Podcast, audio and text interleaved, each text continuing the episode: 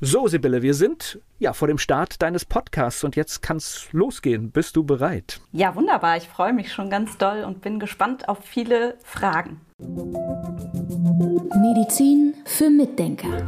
Der etwas andere Gesundheitspodcast mit Volker Pietsch und Dr. Med Sibylle Freund.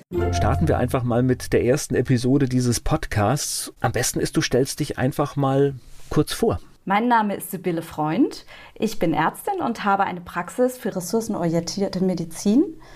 Das bedeutet, ich versuche den Patienten so gut auf seine eigenen Beine zu stellen, dass er mit seinen Erkrankungen, Symptomen, Beschwerden und so weiter selbst klarkommt, ohne dass wir pharmakologisch eingreifen müssen. Das ist ein bisschen mehr als Schulmedizin, würde ich jetzt mal sagen. Das ist ein bisschen was anderes als Schulmedizin. Man kann ja über dieses Wort Schulmedizin auch diskutieren. Ich benutze dann immer gern den Begriff pharmakologische Medizin. Das ist natürlich sehr konzentriert auf Medikamente, auf pharmakologische Wirkungen und eigentlich kann man ganz andere Sachen machen. Ja, es ist ein anderer Bereich. Es ist im Prinzip mehr biochemisch orientiert, mehr auf Regulationsmedizin orientiert. Was kann der Körper selbst regulieren? Wie können wir ihn unterstützen? Ja, es ist ein bisschen was anderes als pharmakologische Medizin. Und ich glaube, um das hier gleich am Anfang in der ersten Episode klarzustellen, also das ist gar keine Ablehnung. Also ein Medikament kann an einer bestimmten Stelle sehr sinnvoll sein. Absolut. Ich hatte zum Beispiel einmal den Fall, dass eine Patientin in die Praxis kam, die wirklich schon blau war, weil sie keine Luft mehr bekommen hat.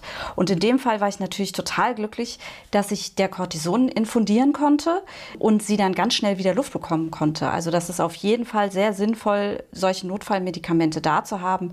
Notfallmedikamente sind auch sinnvoll, zum Beispiel, wenn jemand einen hohen Blutdruck hat und ich schnell mal den Blutdruck senken kann. Das ist super. Dann sind Medikamente immer sehr angebracht. Und wenn jetzt ein Patient bei dir ist, bei bei dem Antibiotika angebracht ist. Gibt es denn dann erst eine andere Möglichkeit, bevor das zum Einsatz kommt? Wenn ich zum Beispiel jemanden behandle und ich behandle eine Mandelentzündung homöopathisch oder ich will sie homöopathisch behandeln, da fällt mir eine kleine Geschichte ein, als meine Tochter noch ganz klein war, die war vier Jahre und ich habe bei einer Kollegin in der Praxis mitgearbeitet.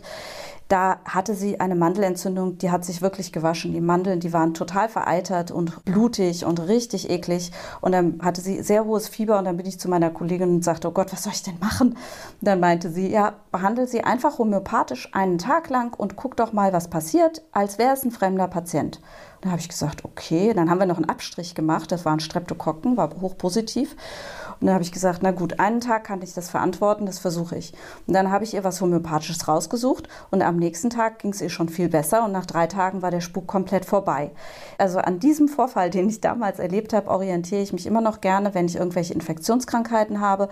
Dann behandle ich mal ein, zwei Tage, soweit ich es verantworten kann, zum Beispiel homöopathisch und wenn das nicht funktioniert, dann gibt es ein Antibiotikum. Aber zum Glück muss ich häufig noch nachgucken, wie genau ich die Antibiotika dosiere und so, weil ich das wirklich schon relativ selten brauche. Das ist aber dann doch gut zu wissen. Ich habe mehrere Lösungen. Also ich habe Antibiotika, ich habe die Homöopathie und ich habe vielleicht auch noch eine andere Alternative. Genau, das ist eine ganz tolle Freiheit. Also ich finde das super angenehm, denn Antibiotika können eben doch Störungen hinterlassen beim Patienten. Also wir wissen, dass das Mikrobiom, das sind die Darmbakterien, wirklich über Jahre gestört sein kann, einfach von einer Gabe eines Antibiotikums. Oder es gibt auch bestimmte Antibiotika, die können, die setze ich jetzt schon gar nicht mehr ein, aber die können Sehnenschäden hervorrufen, die können Gelenkschäden hervorrufen, mit denen die Patienten ewig rumlaufen. Also es ist manchmal ein bisschen kritisch zu sehen, aber natürlich, wenn jemand in einer lebensbedrohlichen Situation ist, also eine schwere Lungenentzündung hat, dann bin ich froh, dass ich Antibiotika habe. Also es lässt eine unheimliche Flexibilität und Entspannung zu. Ist verrückt, wir sind schon mitten im Thema. Eigentlich wollte ich dich nur kurz vorstellen und erklären, wie du zur Medizin gekommen bist. Vielleicht machen wir das jetzt noch am Schluss der ersten Episode. Du kommst aus einer Familie, dein Papa war auch Arzt. Mein Vater war Hals-Nasen-Ohrenarzt und ich glaube, mich zu erinnern, dass ich seine Praxis irgendwann mal übernehmen wollte. Ich wollte eigentlich ganz klassisch die Medizin machen, die Mainstream ist sozusagen. Dann habe ich eine Freundin getroffen, die Homöopathie gemacht hat und bei der im Zimmer lag ein Buch, da stand drauf Homöopathie und Krebs und ich war vollkommen im pharmakologischen Denken oder klassischen medizinischen Denken drin und habe gedacht, was ist sie verrückt? Krebs mit Homöopathie behandeln, das geht ja gar nicht. Jetzt muss ich mich da eindenken. Und dann habe ich eine Ausbildung zur homöopathischen Ärztin gemacht und da wurde ich dann eines Besseren belehrt, einfach auch durch Versuche an meinen Kindern und an Tieren habe ich gesehen, dass das funktioniert. Und dann habe ich mich geöffnet für andere Sachen. Ich war vorher wirklich sehr fokussiert auf klassische Medizin auf Antibiotika, Schmerzmedikamente, ganz normal und wollte eigentlich nie irgendwas anderes machen. Durch diese Erfahrung bin ich dann offen, habe ich mich geöffnet und heute mache ich sehr viele Sachen, die ich am Anfang abgelehnt habe. Naja, ist ja spannend. Das ist ja eigentlich eine Weiterentwicklung. Eins noch, was ich finde, das gehört jetzt hier in diese Vorstellungsrunde noch rein. Du bist jemand, die wirklich ganz viele Studien liest. Oh ja, das ist mein Entspannungsprogramm tatsächlich. Wenn ich frei habe, dann setze ich mich hin und lese Studien. Und zwar geht es mir allerdings, das ist mir jetzt aufgefallen in der ganzen Corona-Geschichte, mir geht es nicht so sehr um die quantitativen Aussagen der Studien, sondern mir geht es eher um die qualitativen Aussagen. Ich bin ja nun schon aus dem Medizinstudium seit über 20 Jahren weg. Also das ist ja, ich mache Medizin ja schon sehr lange.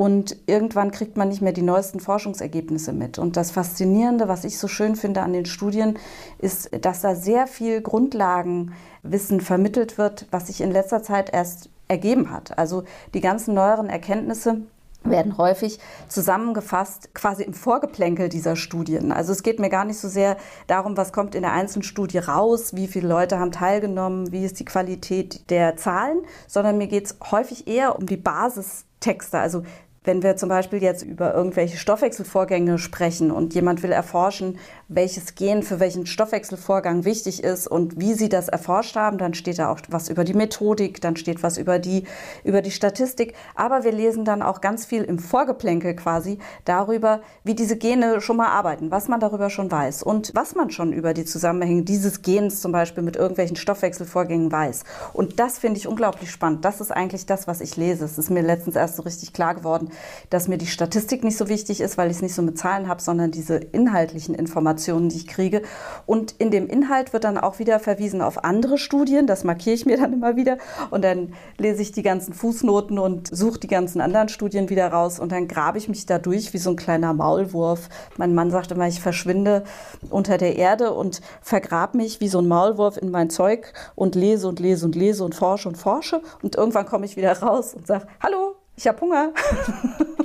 das ist immer so eine ganz witzige Story. Und genau deswegen begeben wir uns jetzt Woche für Woche in das spannende Thema Gesundheit, Medizin hier in diesem Podcast. Und nächste Woche geht es dann richtig los und dann Woche für Woche auf allen Podcast-Plattformen.